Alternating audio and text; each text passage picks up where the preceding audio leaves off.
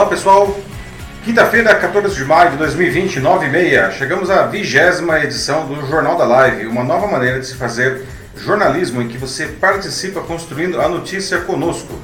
Meu nome é Paulo Silvestre, sou consultor de mídia, cultura e transformação digital e vou conduzir a nossa conversa hoje. Comigo, o Matheus Uniga Silvestre. E pessoal, tudo bem? Bom dia. O Matheus que vai participar, como sempre, comentando as notícias e também moderando os seus comentários.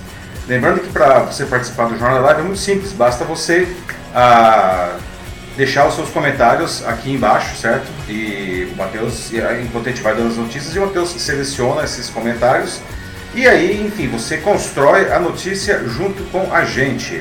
Bem, esses são os assuntos que nós vamos debater hoje nessa vigésima edição. De que forma o decreto que classifica academias e salões de beleza como essenciais cria muito mais problemas que soluções. Porque o super rodízio de veículos que começou na segunda-feira, agora aqui em São Paulo, pode piorar na disseminação do Covid-19 ao invés de melhorar? Como ajustar a sua carreira e o seu negócio ao novo normal, que deve surgir quando o distanciamento social for finalmente flexibilizado? E enquanto as salas de cinema continuam fechadas, você já pensou em assistir a um filme de dentro do seu carro? Lembrando que o Jornal da Live ele continua depois que termina a transmissão, ele continua disponível aqui é, em vídeo gravado no LinkedIn e logo na sequência vai também para o YouTube para o Facebook e vai também como podcast nas principais plataformas do mercado, né, o Spotify, Deezer, Apple Podcasts, Google Podcasts e o SoundCloud. Você escolhe a que você gosta mais, procura pelo meu canal lá o Macaco Elétrico e pode ouvir o Jornal da Live também como podcast. Aproveita e assina o Macaco Elétrico. Muito bem, começando agora a vigésima edição do Jornal da Live, tá? com mais um ponto de atrito entre o governo federal e governadores e prefeitos por causa do novo coronavírus. Né? Nessa segunda, Jair Bolsonaro assinou um decreto que coloca academias, salões de beleza e barbearias na lista de serviços essenciais durante a pandemia.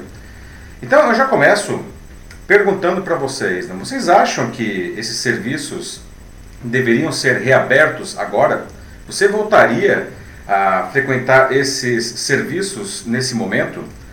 Tá? Ah, os governadores e os prefeitos já disseram que vão ignorar solenemente o decreto e que esses serviços continuarão fechados. Né? Autoridades da saúde concordam que esses são locais de alto risco de contaminação pelo Covid-19 e que, portanto, só devem ser reabertos quando a disseminação do vírus estiver mais controlada e, mesmo assim, com uma série de cuidados. O próprio ministro da Saúde, Nelson Tait, foi pego de surpresa pelo decreto que, segundo ele próprio, foi tomado sem o seu conhecimento. Né? Ele participava de uma coletiva de imprensa sobre o combate da pandemia quando soube pela pergunta de um repórter sobre a decisão do chefe que havia acabado de ser anunciada em outro local. Claramente constrangido, o ministro não sabia o que dizer e disse que aquilo deveria ter sido uma medida do Ministério da Economia e não tinha nada de decisão ligada à saúde. Né? No dia seguinte, Bolsonaro aumentou a fervura do caldeirão, criticando nas redes sociais os governadores e os prefeitos por não acatarem a sua determinação, acusando-os de autoritários. Né? Vale lembrar que, pelo entendimento do Supremo Tribunal Federal, estados e municípios têm autonomia para decidir quais atividades devem continuar fechadas e quais devem reabrir.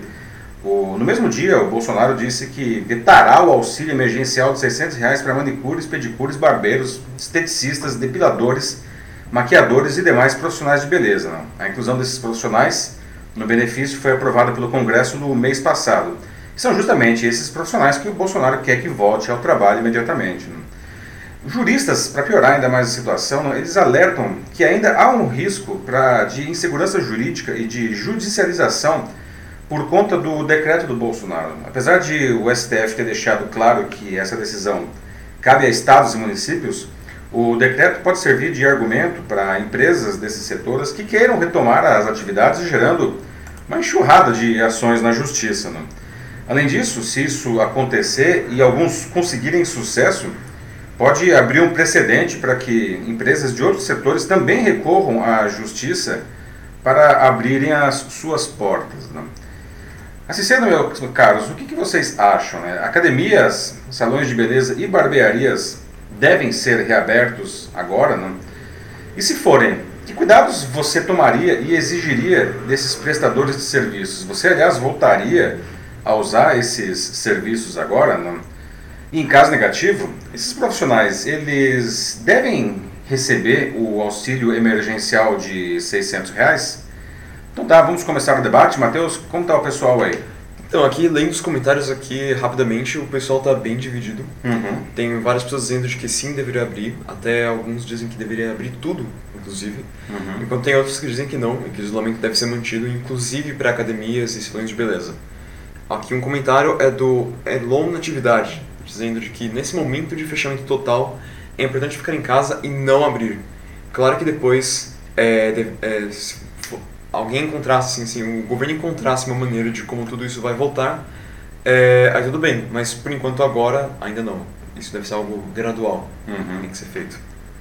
É, o grande debate é justamente a questão de que são ambientes não que são considerados de alto contágio, não. É, principalmente, imagine, academia, não, porque vocês sabem que a transmissão do vírus se dá pelo contato, não, é, da mão, por exemplo, com superfícies contaminadas.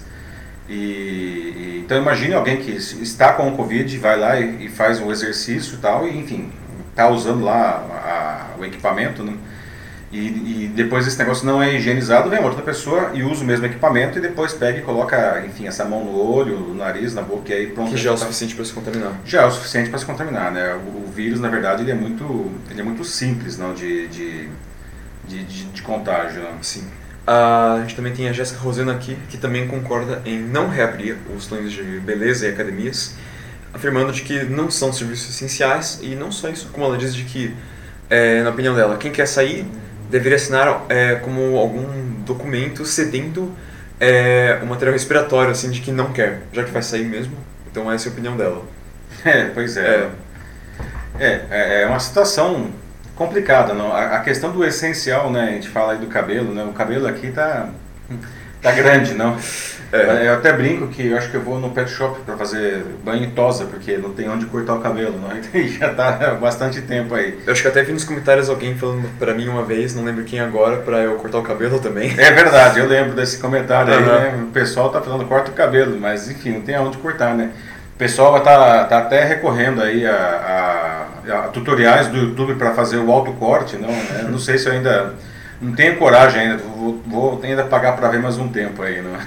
Agora, pegando alguns comentários que são a favor do retorno de- desses serviços, a gente tem como pessoas como o Adelso José Rosa, por exemplo, Uhum. que diz que nós devemos sim abrir todos os comércios, porque, segundo ele, já foi provado e comprovado de que o isolamento não deu resultados, sendo que não temos exames precisos e também 80% é, aproximadamente assim, dos casos novos são de pessoas que, enfim, começam a se infectar dentro das próprias casas. Alguém fica doente e passa isso para os seus membros da família. Então, por isso não adianta mais ficar em casa, a gente deveria sair para rua, enquanto também concordando um pouco com isso, tem o Márcio Pereira que diz que a gente deveria voltar sim, porque desse jeito a gente pode fortalecer a nossa imunidade ao vírus. É, gente, é, tem que tomar muito cuidado. Né? Na verdade, existe sim comprovações científicas né, que é, o, o isolamento, o distanciamento social, ele, ele, ele não impede, evidentemente, o contágio, não no sentido de que se você for para um supermercado e, e lá você se contaminar porque pegou numa superfície contaminada, aí você pode levar esse vírus para dentro de casa, não. Mas é, até pela dinâmica do vírus e da disseminação que a gente observa aqui na, na no Brasil, particularmente, não, a, a gente observa que, inclusive, existe uma migração da pandemia das classes mais ricas para as classes mais pobres, não? Porque justamente as classes mais ricas estão se preservando, fazendo esse distanciamento, enquanto as classes mais pobres, até por uma necessidade financeira, estão indo trabalhar, não? E aí eles entram em contato ah, com o vírus e se contaminam, não? Inclusive, uma das coisas, um dos principais focos de contágio nesse caso, ah, acaba sendo o transporte público, que aliás é um tema que a gente vai discutir logo na sequência aqui, tá? O contágio por conta da mobilidade social. Ah, o fato é, no momento em que você tiver contato com vírus, existe uma grande possibilidade de você se contaminar, sim. Tá? Ah, logo, o que você precisa fazer é não ter contato com o vírus. né? E lembrando uma coisa que nós discutimos aqui no Jornal da Live já, bem dizer, acho que umas oito semanas, não? É, o que a gente, o que é necessário nesse momento é justamente que, que as pessoas elas peguem o vírus mais lentamente, não? para que, é, enfim, exista até mesmo hospitais disponíveis para quando a, ela necessitar do hospital, né? A gente vê já várias cidades entrando, o sistema público de saúde em colapso, né? algumas cidades como já a região de Manaus, é, Fortaleza, a rede pública é, de, de hospitais chegando a 100% da, da ocupação, aqui em São Paulo a gente já está batendo em 90% da rede pública, a rede particular ainda tem espaço, né? em São Paulo a gente está na casa de 50% dos leitos ocupados já, ah, mas isso acontece justamente porque esse contágio está se dando de uma maneira um pouco mais lenta. Não? Mas nós vamos ver na sequência que o, o problema é que justamente as pessoas não estão mais aguentando ficar em casa, uhum. É, ou porque, enfim, elas não aguentam mais ficar trancadas, ou porque elas estão precisando ir trabalhar, não? E, e aí elas estão saindo e imediatamente a gente observa um, um aumento na, na taxa de transmissão, que é um negócio complicadíssimo. E esse é um assunto que parece que volta toda semana, né? Sempre é. É, é, a gente tem essa discussão e... Claro, não só aqui, mas em todo lugar, que é algo que acho que o comentário do Paulo César Martim Guimarães é, acho que exemplifica perfeitamente, em que ele diz que os políticos deviam começar né, a pensar mais no povo, é, no seu próprio país, assim, não só nos interesses políticos, de todos os lados, né? Não se referindo só a um, inclusive, mas. Putz, assim, pensar realmente como é que tá a vida das pessoas, agora, principalmente nesse momento de, de pandemia, como que a gente pode, né, sair dessa. Como ele termina aqui, ninguém aguenta mais ver esse joguinho político. É, pois ninguém. é. É, é isso mesmo, ninguém. É, a, a, politização da pandemia é uma das coisas mais nefastas desse momento que a gente observa. Né? A gente vê vários países, infelizmente o nosso é um dos que mais é, leva isso a sério, essa politização da pandemia. Não?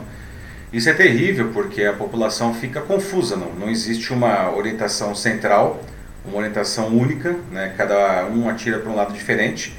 Então, a, o principal problema disso é que cada um vai, no final das contas, tomar a sua própria decisão, né?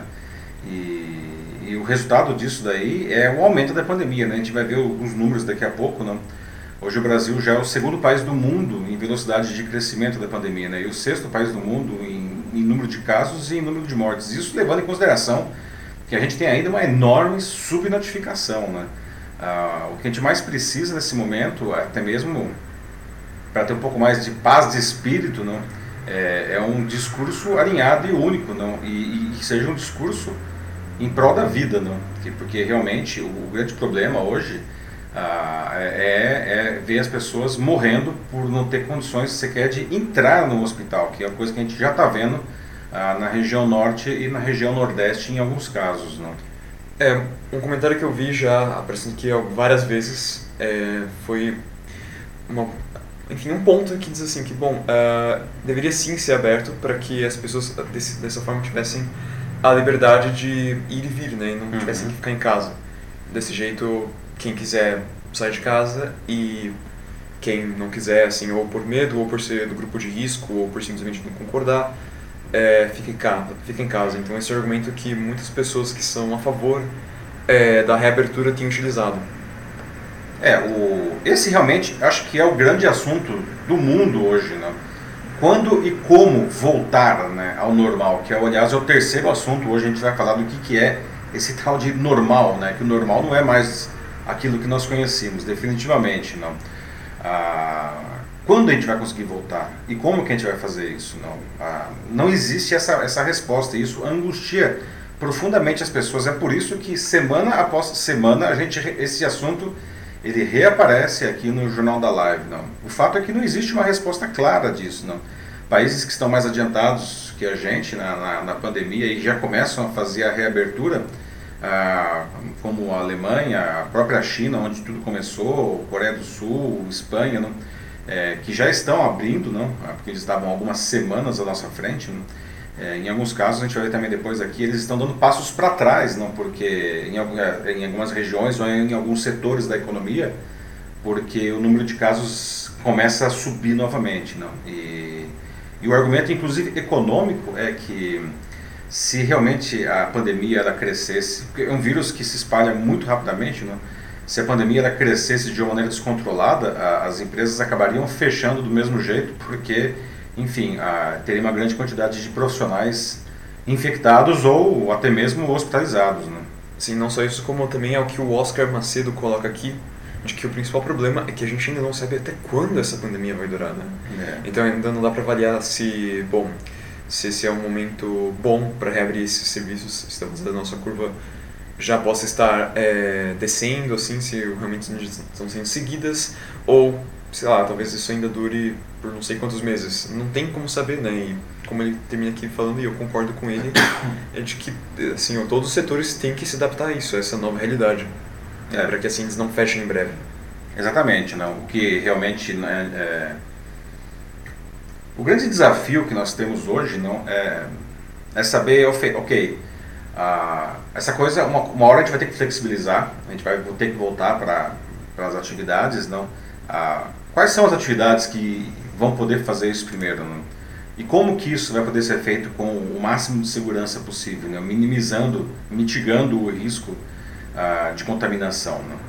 Ah, ninguém tem essa resposta. Né? O Brasil ele tem um, não ia falar uma sorte, mas não sei se dá para usar essa palavra nessa situação, mas enfim, ele tem uma posição que, que dá a ele um, um, um sinistro privilégio de que a gente está algumas semanas atrás ah, da Europa e mais ainda em relação à Ásia, né? que a, a, a, doença ela veio do Oriente para o Ocidente. Né? Sim. Então a última onda praticamente foi aqui na, nas Américas. Né? Então a gente tem esse privilégio aí de poder observar os países que estão à nossa frente, não?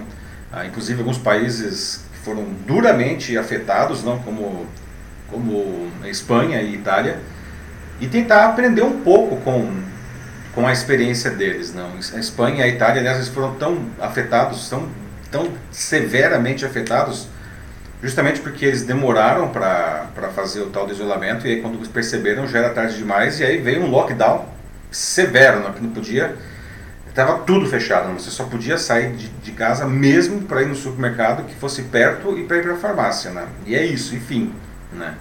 E agora a Espanha começou a abrir, a Itália está ainda abrindo mais lentamente, não? É, então a gente pode olhar para esses países, não?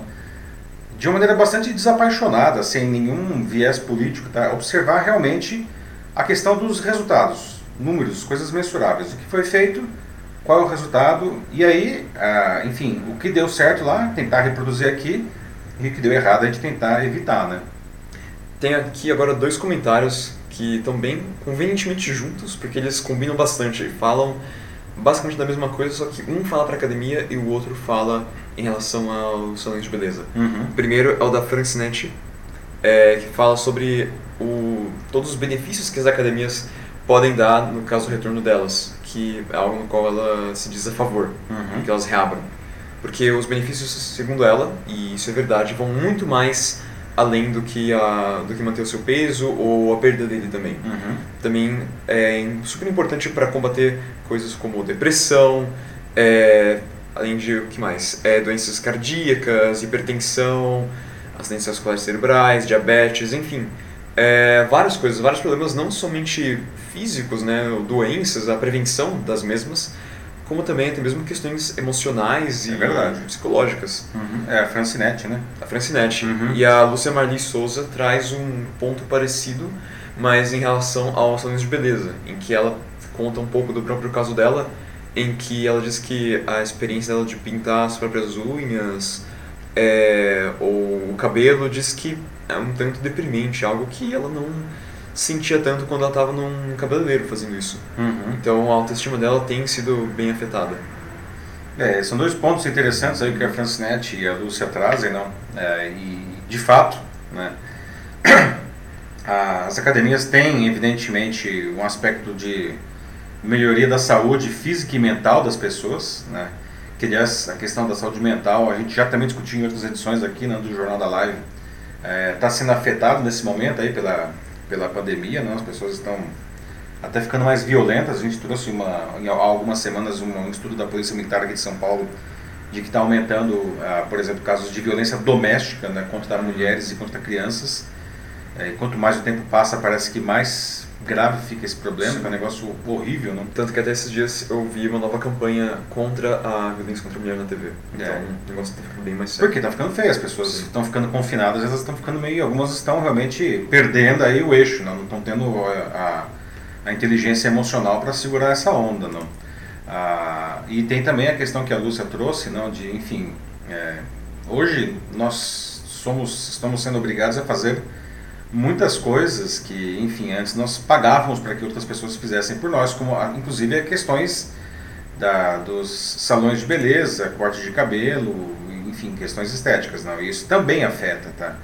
Ah, ninguém discute isso daí, tá? Esses benefícios eles são inegáveis e, aliás, é por isso que esses segmentos existem no mercado, tá? Ah, e, e uma hora eles vão ter que ser reabertos, não? A grande discussão, né, é como fazer isso com segurança, né? Ou seja, é. Vale pintar o cabelo e pegar o Covid-19, né, ou cortar o cabelo, enfim. E as academias, particularmente, são é um negócio realmente muito complicado do ponto de vista de contágio, né? De novo, por conta do, da questão do, do, contato com o equipamento, não? É, é, é, como fazer isso, não? Ou seja, você teria que ter um esquema de higienização a cada uso de cada equipamento, não? Higienização severa, não? A questão do, do enfim, do, do, dos assentos, das manoplas, enfim, de, de é. todas as regiões de contato com o equipamento. Né? Que é algo que muitas pessoas, como a Renata Santos Bizal, têm dito aqui, de que se as academias, sim, de fato vão voltar, se isso realmente prosseguir, é, tudo vai ter que reabrir, mas com todas as medidas necessárias, né? Então, eles vão ter que controlar a quantidade de pessoas, uhum. é, o uso de máscaras, luvas descartáveis, mas é, claro, é, é o necessário, mas tudo isso é muito, muito complicado, né? Pensa, porque cada material é descartável. Assim, a luva, a máscara... São custos, né? São custos e eles teriam que dar uma dessas, então, para cada pessoa, não é? É. Sem contar controlar o horário. Várias pessoas aqui disseram também que, ah, tudo bem, eu só vou, então, num horário que seja menos cheio, menos movimentado. Uhum. Mas o problema é que eu acho que todo mundo vai pensar isso. E aí todos os horários que seriam supostamente os menos movimentados vão ficar movimentados. É, teria que ter um controle de entrada, igual eu já, eu já tenho visto e já aconteceu comigo no supermercado, no Pão de Açúcar aqui, é, que eu tenho, eu já peguei fila para poder entrar no supermercado, não? Exato. Ah, para que justamente o supermercado fique vazio, né? Forçosamente vazio. Eu teria que fazer a mesma coisa com, com todos esses, esses estabelecimentos, e academia principalmente, não? Ou seja, não poderia todos os equipamentos estarem ocupados. Eu teria que ter sempre um equipamento vazio entre, é, entre, um, entre as pessoas, não? Enfim, são sim, adaptações, né? E de novo, esse é um grande desafio, né, gente? É, sim, uma hora isso vai ter que abrir isso e tudo mais. Né? A questão é quando e como, não? Como a gente pode fazer isso com segurança. Né? E ainda tem outro problema, né? Que o Denis Castro aqui ressalta no comentário dele que em relação à volta ao normal, a gente ainda tem um grande desafio pela frente, que é o inverno que a gente vai ter, tá né? chegando aí, né? Isso, a força assim total do nosso grande amigo já conhecido de longa data, o H1N1, que é. a gente está até tendo campanhas de vacinação. Exatamente. E imagina assim, se o H1N1 se juntar com o coronavírus, isso sim seria trágico. É, mas na verdade o H1N1 está aí, né? Ele nunca deixou, é. nunca, não, nunca nos deixou, né? O problema é que no inverno seria muito pior. É, né? assim, então existe a vacina. Aliás, uma coisa que vale lembrar, não, o índice de vacinação para o H1N1 está abaixo do esperado pelo governo. A vacinação ela está disponível gratuitamente para vários setores já da, da população e, e cada vez mais eh, esses setores estão sendo ampliados. Não? Ah, deve-se tomar isso daí, tá? É, não, ele não protege contra o coronavírus, essa vacina, a vacina protege contra o H1N1, mas é importante até para evitar, é, sei lá, se alguém pegar um resfriado ah, pelo H1N1, não você, se você tomar vacina, você não vai pegar esse resfriado, então diminui é, não só a, a suspeita, não, de uma, uma falsa suspeita de Covid-19, como também diminui a necessidade de você ir para o hospital porque quem tem H1N1 também pode pegar ao mesmo tempo Covid-19, né? E os hospitais também hoje são focos de, de contágio, não? Então, tudo isso aí tem que... Então, vale aí tomar a vacina, quem já pode tomar, tome a vacina. Né? Sim. Né? E em relação à academia, assim, o exercício físico ser bom para você manter o Covid-19, assim, longe, né? Uhum. É, ainda não tem nenhuma prova, assim, que dê, assim, uma... que comprove isso, né? De que o exercício físico te dá uma imunidade, assim, ou reduz as suas chances de contrair o Covid-19. Até porque a gente tem vários casos de pessoas saudáveis, né? Isso. Jovens que, Que morreram, morreram. né? Uhum. É assim, a... o contágio não vai ser evitado. Né? Você pode Não ser a é pessoa mais saudável do mundo, você vai se contagiar. O que pode acontecer de fato é, se você tiver uma, uma, um bom, uma boa imunidade, uma imunidade desenvolvida, enfim, ah, você, o seu organismo ele pode lutar melhor contra a doença. Né? Não é que você vai deixar de, de ser infectado, mas você pode resistir melhor a ela. né? Sim, e, e mesmo que você resista, se você ainda carregar a doença, você impede que você infecte a pessoa. na rua Exatamente. Né? Isso é uma coisa que é importante nesse momento. A gente tem que Aham. entender que A gente não está sozinho nessa. Nós não estamos sozinhos, né? A sociedade, né? é, A gente tem um, o dever de nos proteger, mas também de proteger quem está à nossa volta, não? E ao fazer isso, ah, ah, de, abrir- de, de voltar às atividades de uma maneira inconsequente ou descuidada demais, a gente não só aumenta o risco do nosso próprio contágio, mas também de contagiar as pessoas à nossa volta e até disseminar de uma maneira mais geral o vírus. Né? Sim, a sua resistência pode ser boa, É. e é legal assim que você queira Mas manter ela desse jeito. contaminando. É, mas nada garante que, sabe, um estranho que você vê na rua tenha a mesma resistência que você. E você vai contaminar, né? É. Aliás, podemos passar para o próximo assunto, que eu acho que está bem em linha com isso que a gente está falando agora, não? Sim, vão ter vários comentários para ler depois, inclusive. É. Muita gente aqui falando. É, depois é, eu sempre passo por todos os comentários, né, gente? É, então, obrigado, por favor, continuem comentando. Infelizmente a gente não consegue ler todos, mas eu passo depois por todos os comentários, tá? Na semana passada foram 400 comentários daqui no Jornal da Live. Sim. Bom, nosso próximo assunto é uma pauta local aqui de São Paulo, mas que serve para todo mundo, porque trata justamente de mobilidade urbana e a contaminação. né? Também nessa segunda começou aqui em São Paulo ah, um super rodízio de veículos. Não? Carros com placa de final par só podem rodar em dias pares, e os carros com placas de final ímpar só podem rodar nos dias ímpares. Né? E ao contrário do rodízio convencional, que a gente já tem aqui há muitos anos, esse vale para toda a cidade não? e durante as 24 horas do dia. Não? Objetivo declarado: né, manter mais gente em casa para conter a disseminação do novo coronavírus. Pergunto a vocês: será que isso vai ajudar? Né? O que poderia ser feito para convencer as pessoas a aderirem ao distanciamento social voluntário? né? O, o raciocínio da prefeitura era que, tirando metade dos carros das ruas, as pessoas ficariam mais, mais em casa, não ajudando a conter a disseminação do Covid-19 na cidade, que está muito alta realmente. A princípio, esse raciocínio parece fazer sentido em uma cidade que muita gente se desloca usando o seu carro particular. Né? E, de fato, a quantidade de carros na rua hum, diminuiu. Né? Mas não a de pessoas. Olha só, o índice de distanciamento social continua abaixo de 50%, que é considerado o mínimo pelo governo do estado para conter a disseminação do vírus. Não. A meta é chegar a 70%.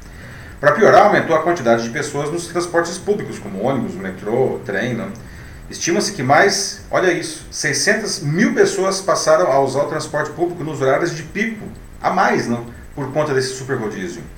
Isso é um grande problema, né, porque o transporte público, como a gente acabou de falar, né, é, especialmente se ele estiver cheio, é um grande foco de transmissão do Covid-19, segundo os especialistas da saúde.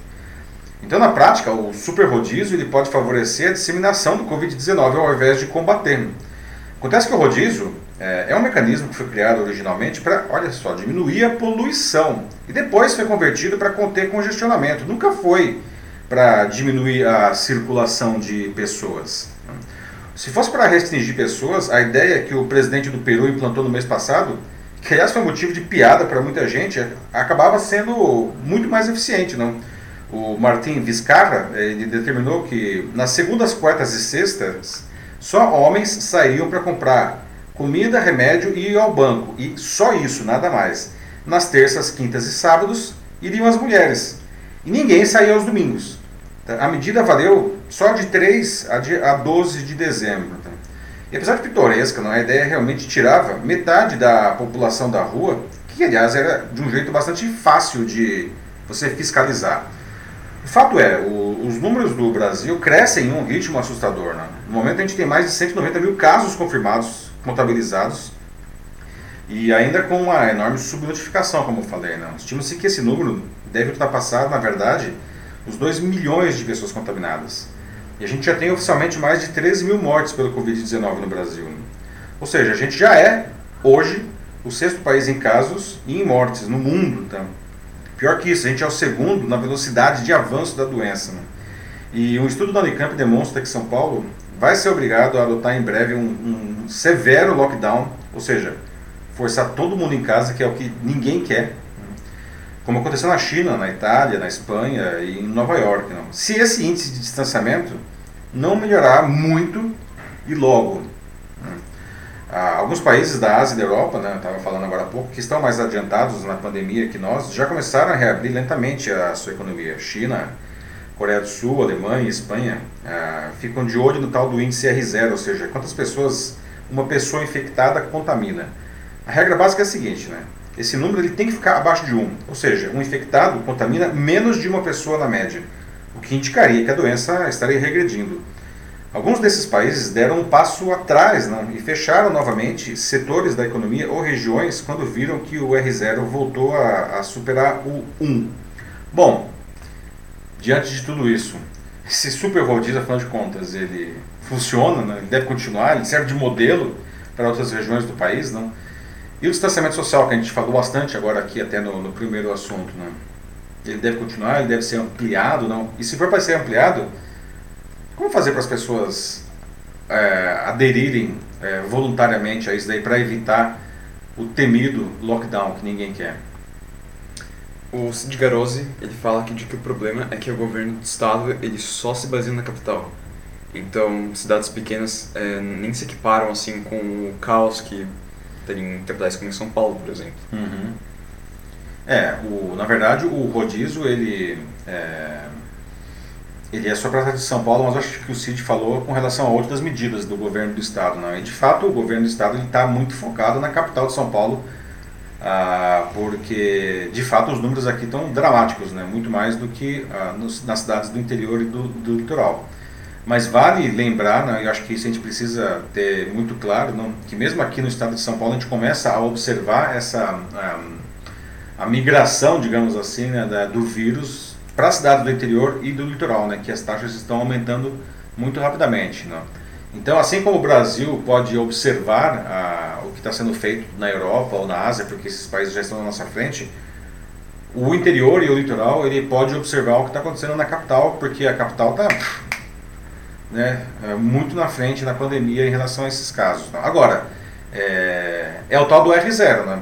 tem que observar isso aí. A taxa de contágio em uma cidade pequena e, do interior do, de São Paulo ou de outro estado do Brasil, é, ele está abaixo de 1, se estiver abaixo de 1, então existe alguma segurança tá, para fazer alguma flexibilização. Mas tem que ficar de olho, assim como a Alemanha está fazendo no tal do R0. Se o R0 passar de 1, ele, opa, alerta vermelho, alguma coisa precisa ser feita imediatamente. O Paulo César Martins Guimarães diz que o metrô e o ônibus lotados, eles de fato podem acontecer como já estão acontecendo. Já está acontecendo, né? Sim. Mas ele fala que o que a gente tem que fazer é se conscientizar. Conscientizar as pessoas de que é, elas podem sair e fazer isso, mas de uma forma cautelosa e higiênica.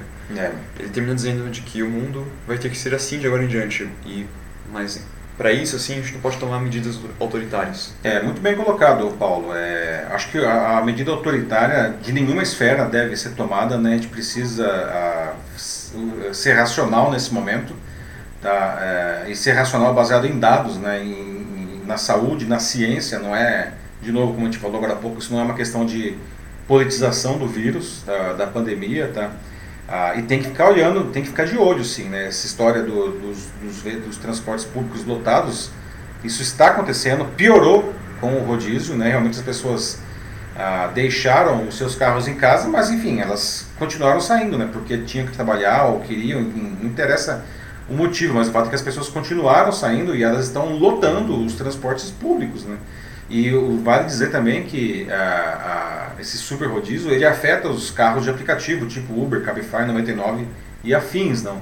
que também saem da, da, da circulação. Né? Eles não podem circular durante 50% dos dias. não. Então, é uma opção a menos de transporte para as pessoas também. Mas, de novo, as pessoas elas estão saindo. Né? O rodízio de veículos ele não tira pessoas da rua, ele tira carros da rua.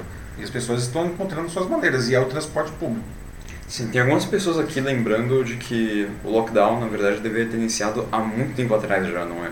Uhum. E agora já está sendo um tanto tarde, né, para é. fazer isso. Eu acho que tem que ser feito ainda, mas, de fato, assim, a gente vai ter começado muito antes, até alguns falaram aqui, agora não peguei exatamente quem disse, mas até antes do carnaval a gente deveria ter começado Uhum. com isso já. É, isso é, uma, é, uma- é um bom ponto e é uma, uma discussão complexa, tá? Porque qual é o problema do lockdown? Lockdown, você ficar em casa fechado mesmo, como a gente falou agora há pouco, as pessoas começam a pirar, não? Ninguém consegue é, é, ficar muito tempo fechado em casa. né? As pessoas, elas simplesmente espanam e tem que sair. Se você iniciasse um lockdown severo antes, tá? Ah, isso certamente seria excelente para conter a disseminação, mas agora que a gente está chegando no ponto, vamos dizer assim, é, crítico da curva, as pessoas já não, bom, já não estão aguentando, estão saindo justamente no ponto crítico da curva, não. Se esse lockdown tivesse sido mais severo ah, e antes, talvez as pessoas já tivessem saído completamente antes, tá? O que alguns especialistas dizem é que o problema é que o, o- as regras de distanciamento social do Brasil, na verdade, elas foram brandas. Ou seja, é, o pessoal falou, ah, mais ou menos esse negócio, dá para fazer um monte de coisa, né? Então, ah, eles criou-se uma sensação de, de possibilidade de sair com alguma segurança. E agora que a gente já está há 55 dias aí, é, dependendo de- da sua cidade, né? É, com essas regras brandas, as pessoas estão saindo mesmo, não? e a gente tem aí taxas abaixo de 50%, que é muito aquém do, do necessário. Então é um negócio super complicado realmente, é, e acho que nós fizemos realmente errado esse negócio, né? não só pelo momento que isso foi iniciado, mas também pela severidade. Talvez ter começado ah, de uma maneira mais forte ah, talvez tivesse sido uma, uma opção mais acertada, não? Complicado. Sim. Tem várias pessoas criticando aqui a classe política, dizendo de como isso, de novo, como essa medida devia, ser tomada, devia ter sido tomada antes. E tudo que está sendo dito agora é mero, como a Maria de Fátima coloca aqui, ação de desespero, simplesmente. É. E é realmente sim, e até falando sobre o super rodízio também, de que como isso contribuiu mais para o aumento do número de casos, né, parece, não para a diminuição deles também falam, falaram aqui de que foi mau estudo da parte do governo. Assim, foi muito mal preparado e, de fato, o governo está se demonstrando um tanto imaturo aqui, pelo que eu vejo nos comentários. É, imaturo, incompetente e inconsequente, não. É, é, isso, infelizmente, eu acho que é um é é um consenso, né? Independentemente de qual você acredite, mas essa discordância entre os entes federativos, não, ah, é um dos principais motivos desse fracasso, não? Porque a população, como a gente falou agora há pouco, não, a população não sabe em quem acreditar, qual caminho seguir, porque cada um fala uma coisa diferente, não? E caramba, afinal de contas, quem que está falando a coisa certa, não? Ah, você acaba indo naquele que você ah, se alinha mais politicamente, ou acredita mais, não. Só que não pode ser assim essa discussão. Isso aqui não é uma discussão política. Não, isso aqui é uma discussão de saúde pública, aliás, uma discussão seríssima de saúde pública. Sim, tanto que até eu vou pegar aqui o comentário da Eliana Luvisotto emprestado, assim, vou fazer das palavras delas as minhas, porque aqui ó, isolamento social não é restrição, é proteção, Uhum. é diferente. A gente ainda não está em lockdown completo. Se você quiser sair, você pode sair, mas tudo tem que ser feito dentro do bom senso. É, Assim, você não é proibido assim, você tem o seu direito de ir e vir. Você pode sair se quiser, mas você tem que pensar no outro agora, você não pode pensar só em você, entende? uhum. Isso, essa é a realidade que a gente está vivendo.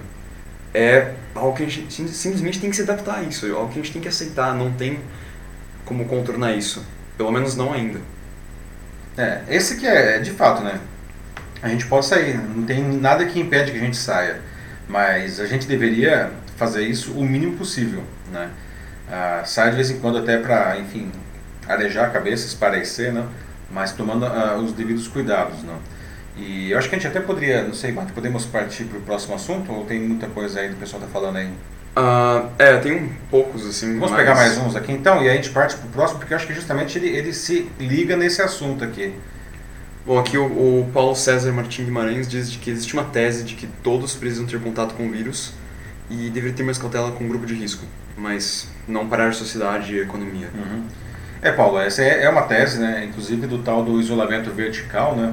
Ah, todos deveriam ter contato com o vírus é, e, enfim, para desenvolver a tal da imunidade de rebanho, não? porque se tiver muita gente imunizada, o vírus ele, naturalmente tende a desaparecer.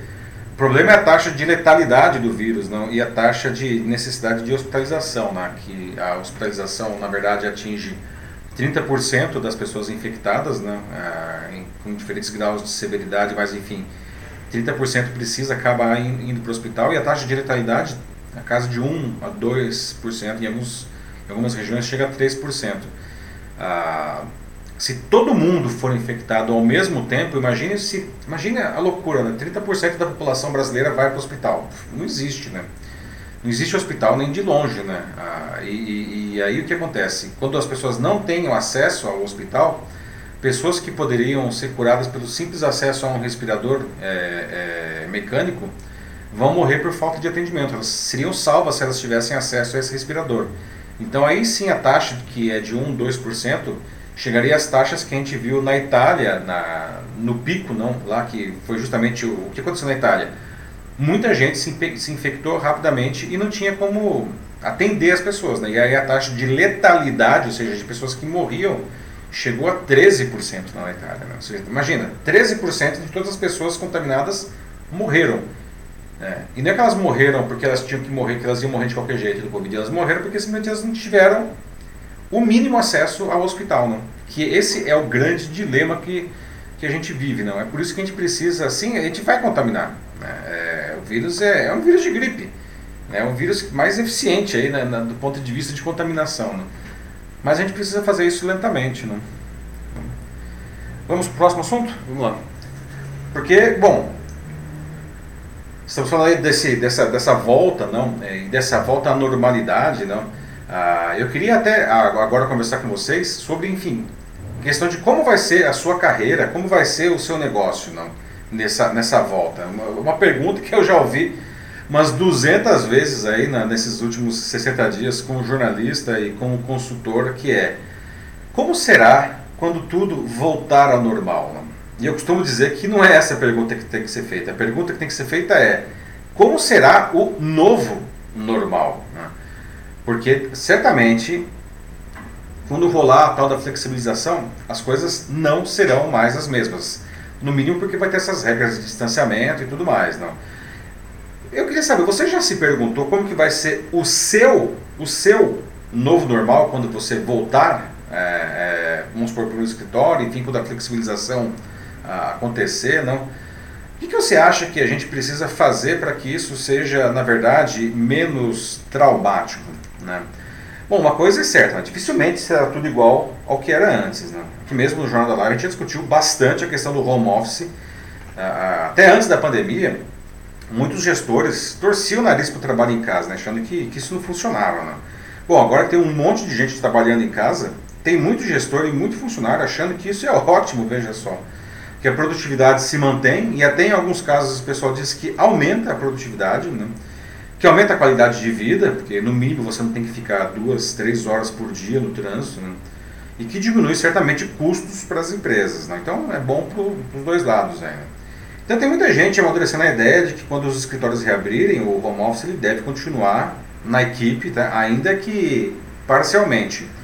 O, tanto é assim que nessa terça o Jack Dorsey, que é esse senhor aí, né, o CEO do Twitter, disse que para os funcionários cujas funções não exijam presença física na empresa, como é o caso do pessoal que faz manutenção de servidores que precisa estar na empresa, né, o home office vai poder ser exercido para sempre.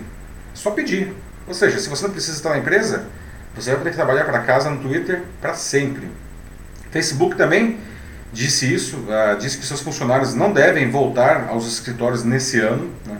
E o Google também vai fazer um retorno lento e gradual dos funcionários para os escritórios até o fim do ano. Né?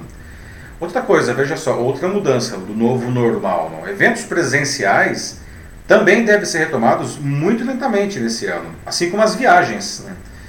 É, aliás, o mercado de eventos, né, que tinha travado né, agora com a pandemia, ele começa a ressurgir com eventos inclusive gigantescos, tá ganhando, não estou falando só das super lives, não estou falando em eventos empresariais, tá super organizados, ganhando versões online muito bacanas e isso inclui eventos pagos, né? Não é porque o evento é online que ele tem que ser de graça, né? Afinal, o evento ele continua trazendo um grande valor para quem participa, né? Apenas agora é um novo formato, tá? O fato é, muitas atividades serão impactadas de um jeito ou de outro, não? É, quando a gente voltar. Né? A gente precisa entender de uma maneira por todas, de uma, vez por todas, não? Que a maneira de vender, seja lá o que você faça, né, é, vai ser diferente. Né? Já é diferente agora, aliás, não? isso vai continuar, né? até mesmo porque já tem gente descobrindo, e isso é bom, né? novos canais e novos públicos. A maneira como a gente se comunica também vai mudar. Né? É, de novo, no online ele vai ocupar mais espaço que ocupava antes da pandemia. Né? A maneira como a gente trabalha, como a gente produz, não, até o nosso produto ele deve mudar. Então, habilidades que já ficaram ainda mais importantes do que já eram bem importantes, não? resiliência e adaptabilidade.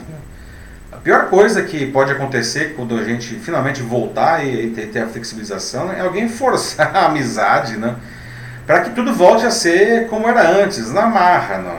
E bom, sendo bastante sincero, pode ser que dê certo, pode ser que alguém fale, não, vai voltar a ser como era antes e volta, tá? Mas quem fizer isso tá, vai estar tá correndo um sério risco de estar tá perdendo oportunidades de negócios, né? oportunidade de melhorar a carreira, porque o mundo mudou, o mundo já mudou, não? E as pessoas estão aprendendo habilidades super interessantes agora nesse momento de distanciamento social. Tem muita gente estudando, muita gente fazendo cursos, não? Então eu pergunto para vocês, né? como que vocês veem ah, o que fazer nesse novo normal quando ele finalmente chegar? Né? Aliás, o, o que, que, vai ser normal? Essa é uma, é uma boa pergunta também, né? E o que, que você está fazendo já agora de diferente, né? Tá, você está gostando dessas coisas que você está podendo fazer agora? Eu acho que antes da gente ir para os comentários, é bom a gente abordar um outro tema rapidamente, uhum. que é sobre as pessoas que não têm o home office como opção. É, as pessoas que vão ter que continuar, como os próprios trabalhadores manuais aí no Twitter que vão ter que continuar trabalhando. É, é, é algo que a gente tem que abordar, assim, acho que é uma outra realidade e até algumas pessoas têm uh, falado sobre isso pelo que eu andei lendo aqui nos comentários. Então, como é que ficaria para essas pessoas? Essa é. é. uma pergunta minha. Tá, isso é uma boa pergunta, né? Uh, tem gente que não tem a opção de fazer home office, porque, ou porque está em serviços essenciais, não... Uh, lá, parte de supermercado, farmácia, construção civil, o mesmo transporte, esse pessoal tem que está tendo que trabalhar. Eles não tiveram a opção de fazer home office, home office do transporte, não tem. Né? Ah, nesse caso, ah, essas pessoas dependem inclusive da colaboração de toda a sociedade para que eles fiquem menos expostos à, à contaminação. E eles precisam tomar ah, os devidos cuidados também. Né? Infelizmente, eu vejo é, aqui perto de casa mesmo, nós temos algumas construções e todo mundo trabalhando sem máscara, né? E trabalhando próximo, assim, né? porque a própria tarefa exige isso daí. Então eu acho que é, para quem está é, tendo que, que, continuar trabalhando, né? os profissionais da saúde também, né? segurança pública, é, é, esses profissionais, eles precisam tomar os devidos cuidados, mas eles precisam também do apoio de toda a população, porque eles estão fazendo, eles estão se expondo para que o resto da população possa, enfim, ficar em casa, fazer home office, seja lá o que for. Né? A gente tem aqui um comentário do Denis Castro, uhum. dizendo de que para ele essa pandemia tem sido um tanto tranquila, pois ele já está há 5 anos trabalhando em casa, então para isso é já o tá normal. totalmente adaptado. Né? É, e até mesmo chega a ser maravilhoso. É, apenas precisa ter discernimento no que vai fazer, aqui ele falando ainda. Isso sendo, desenhando, sendo desenhado no dia anterior e home office é o caminho. Não existe mais volta, vão ser pessoas nas empresas e outras nas casas e com certeza o número de trabalho vai aumentar e muito. Esse é o caminho. É. Sabe que isso vai ter impactos né, na economia, outros impactos na economia. Como eu falei, o novo normal vai ser muito diferente. Ontem na aula, estava é, dando aula na PUC, né, aula online por sinal, né, agora tudo online, e tem sido super legal, diga-se de passagem, né, alguns alunos, uma aluna ela, ela, questionou, por exemplo, a questão do impacto no mercado imobiliário. Não? Porque imagina, se metade do, do, do escritório ficar fazendo home office, o escritório vai, vai poder ser menor. E, e, isso vai acontecer, né? a gente vai começar a observar escritórios menores e a gente vai ver a desocupação no setor imobiliário. Não? E aí o que acontece com o setor imobiliário? Ah, vai ter que se adaptar também, né? Vai ter que encontrar outros formatos, não? A gente vê, a gente já víamos é, mudanças, tendências interessantes, como a questão do, do, dos coworkings, não? ah, espaços compartilhados para trabalho, não, eu acho que, de novo, né, o novo normal ele vai ser bastante diferente, vai impactar os mais diferentes segmentos da economia. Não? Sim, no entanto, esse normal ainda pode é, demorar um pouco para chegar, até porque a referência de normal, como a Ana Lúcia Garcia aqui nos comentários lembra, é um tanto relativo. Exato. Sim, é, ela fala aqui de que, pelo que ela observa, parece que ainda como mais ou menos uns 80% dos profissionais, eles estão presos ao modelo de negócio do passado. E ela termina falando de que não entendem que temos que virar a chave para readequar essa nossa nova realidade e mudar. Mas aí também eu ainda fico aqui dividido e ainda acho que tem essa divisão entre os dois grupos, né? Tem uhum. as pessoas que não querem mudar porque simplesmente estão acostumadas e acomodadas, que é um grupo, mas também tem um outro grupo, que é, como eu falei anteriormente também, são as pessoas que não têm como São obrigados, né? Que são obrigadas, infelizmente. É, isso até você pode colocar como uma nova forma de divisão social, mais uma divisão social, né? O que é péssimo. O que é péssimo, né? Tem muita gente que está sendo obrigada a trabalhar que talvez gostaria de ficar se preservando em casa, né? mas ele tem que trabalhar de novo, né, a, a, a, quem, quem está podendo não trabalhar deveria apoiar esses profissionais que estão aí na linha de frente para manter a sociedade rodando, não. Mas a Ana ela trouxe um ponto muito interessante que é o que nós vamos ter que o, que a gente vai ver quando rolar essa flexibilização, não, qualquer que seja o seu grupo, seja o grupo que hoje está fazendo home office e eventualmente vai continuar fazendo home office, como as pessoas que vão é, que estão nas tarefas que, que, que, que permanecerão iguais, né? deu aqui o exemplo da, da manutenção, né? mas tantas outras, transporte e tal. O que a gente vai ter que fazer é, é chegar nesse novo momento no, no, mercado e a gente precisa tirar o que eu estou chamando de cabeça de presencial, não? que os negócios têm que ser daquele jeito presencial. Ah, nós estamos sendo empurrados no goela abaixo aí para encontrar modelos de negócios à distância. É, varejo, por exemplo, ele, é, ele, ele, continua rodando, certo? Claro que de maneira diferente, cada claro que menos, mas é, as plataformas de e-commerce estão vendendo muito mais agora, né? Ah, elas só não estão vendendo mais porque, inclusive, as pessoas estão com pouca grana, não. Ou elas estão preocupadas e estão preservando a grana. Mas é, o e-commerce está tá num momento de franca ascensão. A gente vê, inclusive, plataformas como o Magazine Luiza, a Amazon, né, oferecendo uh, o seu serviço para que pequenos varejistas uh, que não têm capacidade de fazer esse e-commerce escoem o seu estoque através dessas plataformas. Né? Então a gente não pode chegar nesse, nessa, nesse novo normal com a cabeça de presencial. Né? A Ana Lúcia Souza Machado ela vem de uma área bem interessante agora, pensando nesse contexto de home office, né? Uhum. Porque ela é do setor de eventos. Olha só, eventos travou, né? Sim, e antes que vários protocolos já estão sendo construídos para eventos online e pelo que a gente já sabe, né, é ela dizendo isso, o presencial vai muito provavelmente no futuro se tornar um luxo que poucos terão acesso. Muito legal esse ponto, Ana. É, realmente o presencial vai ser um luxo, não? Ah, participei de eventos muito grandes, aliás, um deles ainda está acontecendo, que é o evento mundial da SAP, o Sapphire Now, que era um evento de 25 mil pessoas em Orlando e agora ele foi distribuído em uma sequência de eventos digitais que vai durar quase três meses. Não? Ah, o evento da Red Hat também, que era um evento para 9 mil pessoas em São Francisco, virou um evento para 88 mil pessoas online ah, há duas semanas. Não? Então veja, ah, realmente ah, virou um luxo fazer o evento presencial. O que não quer dizer que você não possa fazer excelentes eventos nesse novo formato. Sim, nós já estamos vendo esses, esses dois casos que eu acabei de citar, são só dois exemplos, nós já estamos vendo eventos muito bacanas surgindo, bacanas mesmo, tá? De grande valor, em um novo formato, né? E, e, e, é isso que vai acontecer, né? A gente vai ver ah, cada vez mais, né? A aula de ontem também, o pessoal tá falando, e a balada, como que vai ser? Já existe, gente, não sei se vocês sabem, já existe hoje balada online, né? Balada online mesmo, né? Assim como tem happy hour online, é, é uma questão de se reinventar.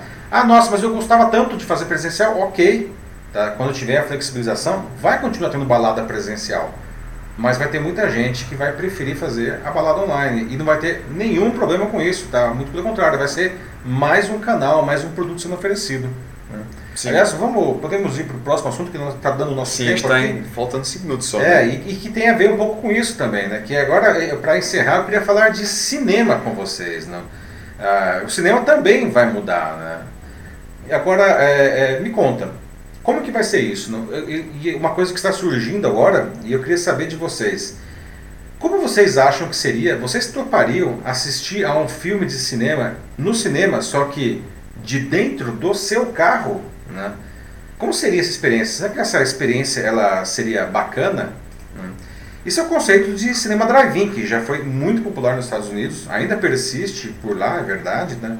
Para quem não sabe o que é, trata-se de um grande estacionamento com uma tela de cinema na frente, né? As pessoas elas estacionam o carro e vem o filme de dentro do carro, né? O som vem de uma caixa, uma caixa de som que está disponível em cada vaga de estacionamento, né? E serviços, inclusive de bomboniere, é, normalmente são oferecidos no próprio veículo. Aqui no Brasil a gente já teve isso, mas foi, foi pouco, né? Teve poucos exemplares de cine drive-in aqui no Brasil, nunca deu muito certo, né? Tanto que por aqui no Brasil, né, drive-in significa outra coisa, né? O pessoal aí que talvez se lembre dos, dos drive-ins aqui no Brasil que era outra coisa, né? Mas nesse momento de grandes mudanças que a gente está vivendo, cinemas e teatros eles devem estar entre as últimas coisas que serão reabertas. E quando isso acontecer, também será com um monte de regras. Né? Até quando a gente vai ficar sem cinema? Né? Bom, não sei vocês, mas adoro cinema. Eu sinto falta daquela experiência da telona. Com isso, o conceito de cinema drive-in ele ganhou força como uma maneira mais segura de se voltar ao cinema.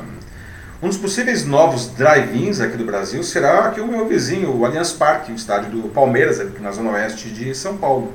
Vai ser instalado um telão de LED de alta definição e cada sessão ela vai poder receber até 300 veículos. Né? Aliás, os ingressos eles não vão ser cobrados por pessoas, vão ser cobrados por carro né? e deve variar, no caso aqui desse cinema do Allianz Parque, entre 95 e 150 reais por carro. Ah, muitas empresas já se interessaram, inclusive, em patrocinar a iniciativa baseada de Arena Sessions e ainda pode abrigar shows e até palestras. Aí, Ana, fica aí a dica aí de eventos, olha só, dá para fazer também no drive-in, né? Ah, falta só agora é, obter a autorização das, a, da liberação das autoridades de saúde para começar essas, essas sessões aí, né? Então é uma ideia, no mínimo, interessante. É uma experiência que, enfim, praticamente ninguém teve aqui no Brasil. Né? Os cine da aqui sumiram faz bastante tempo. Né? O que você acha dela? Né? Será que seria legal é, assistir um, um filme, um cinema de dentro do seu carro? Você iria nisso daí? E aí, o pessoal mais está dizendo o quê? Bom, uh, aqui o José Nascimento diz que a reinvenção é a palavra. Como as aulas foram canceladas, ele falar um pouco de um programa que ele criou aqui, a Mentoria de Talentos, e um curso VIP pelo Zoom e pelo Skype. Então, aqui é uma iniciativa bacana que o pessoal está compartilhando aqui nos comentários, isso é muito legal. E a gente tem também o Denis Castro, que diz que ama cinema e a graduação não somente deixa ele distante, mas também a ideia, assim, é sensacional. Então também bate saudades, assim, para ele. É, quem gosta de cinema está sofrendo também, né? Mais, mais um sofrimento aí que, que o Covid-19 impôs a gente, não? Eu sinto falta do cinema. Adoro Netflix, tá? Mas o cinema é outra coisa, né? A Lúcia Marlin Souza até fala, né, de que esses cinemas drive-in são bons para namorar e que o filme fica em segundo plano. É, bom, pois é, né? Tem, né? você tem aí uma certa privacidade no carro que você talvez não tenha na sala, se a sala estiver cheia, né? Se a sala estiver vazia, né, você vai lá pro fundo e tudo bem. a Maria de Fátima disse de que essa, é, essa ideia de drive-in para cinema e teatro vai limitar o acesso a esse tipo de lazer para quem não tem carro. Isso é verdade. É um excelente ponto. Quem que falou? A Maria de Fátima? A Maria de Fátima. É um bom ponto, Maria. Uhum. Né? E quem não tem carro? É. Será que vai ter Uber de drive-in? Não sei, né? Mas não, é sério mesmo, tá? Piadas à parte, você tem um ponto que é muito interessante. É, é, eu, eu, quero ir para o cinema, agora eu tenho que ter carro para ir para o cinema, não? É. é. um excelente ponto esse que você traz. Não tinha nem pensado nisso, né? Mas é, é verdade. Como que faz? E quem não tem carro, como que vai fazer? Vai de Uber? A Ana Moniz diz que nunca experimentou, mas deve ser interessante. No entanto, nunca será a mesma experiência, claro. Também eu concordo. Uhum. A última vez que fui ao cinema, ela dizendo ainda, era a, era a única pessoa na, na sala, e muito grande, nossa. assim, com uma tela fantástica. É, nossa, e nem tinha barulho de pipocas, assim, nossa, é, aí sim, é quando é assim... É, Experiência é totalmente imersiva aí, né?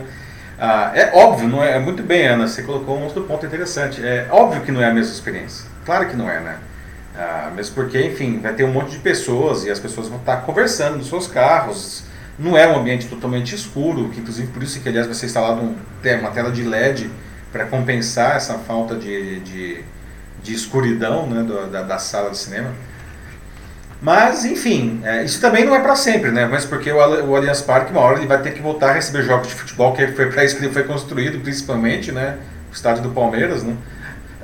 Mas durante uns. A expectativa é que durante uns dois meses ele vire um cinema. É uma outra experiência. Não sei se é. Vamos ver, né? Será que é uma experiência legal? Possivelmente, possivelmente.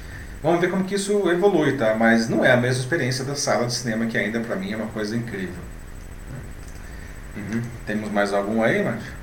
É, o Denis Castro fala de que já participou de cinema em praça e é algo fantástico, aberto, não é fechado. Então, também é outra coisa é. que poderia ser feita. E aí, é, não precisa de carro. É, mas o problema do cinema da praça é que ele não vai cumprir essa, essa proposta de evitar a, ah, a contaminação. É, né? verdade, verdade. A história do, do, do drive-in era uma maneira de você voltar para o cinema é, sem risco de contaminação, pelo menos com um risco muito menor, né? Que afinal de contas todo mundo sim, enfiado sim. dentro do seu carro, né? É um, é um outro ponto aí, né? Mas é, o, é, o sistema de praça é uma coisa que se assemelha a isso daí, né? De fato. Agora sim, parece que é isso. É isso. Bom, pessoal, vamos encerrar então aqui, mesmo porque agora 10h31 já deu o nosso tempo. Queria agradecer novamente a participação de vocês, não, a vigésima edição do, do Jornal da Live, não, nós já estamos aí há, há cinco meses no ar, muito legal. É, e é uma experiência que só acontece com a participação de vocês. Os assuntos hoje foram todos sugeridos pelo próprio público ah, na, nas diferentes plataformas, não? E enfim, essa conversa ela só acontece pela participação de vocês e tem sido ótima a conversa. Agradeço muito, tá? Vou ler depois os comentários que infelizmente a gente não teve ah, tempo de passar por todo mundo agora, mas todos eles vão ser lidos e, e a maior parte deles, inclusive, vou comentar. Agradeço vocês todos, agradeço novamente a presença do Matheus. Que, Não, eu que agradeço. É, sempre Sim. trazendo ótimos comentários aqui para o nosso debate e também fazendo a moderação. É isso, pessoal. Então, semana que vem estamos de volta com a 21 edição do Jornal da Live. Vocês já podem deixar suas sugestões de assuntos aqui mesmo nos comentários, tá? ou depois, na semana que vem, na terça-feira, quando eu abrir o post no LinkedIn e nas outras redes, vocês podem também deixar lá seus comentários. É isso. Fiquem bem, bom fim de semana e até a semana que vem. Um abraço para vocês. Tchau, tchau. Tchau, pessoal. Se cuidem e até a próxima.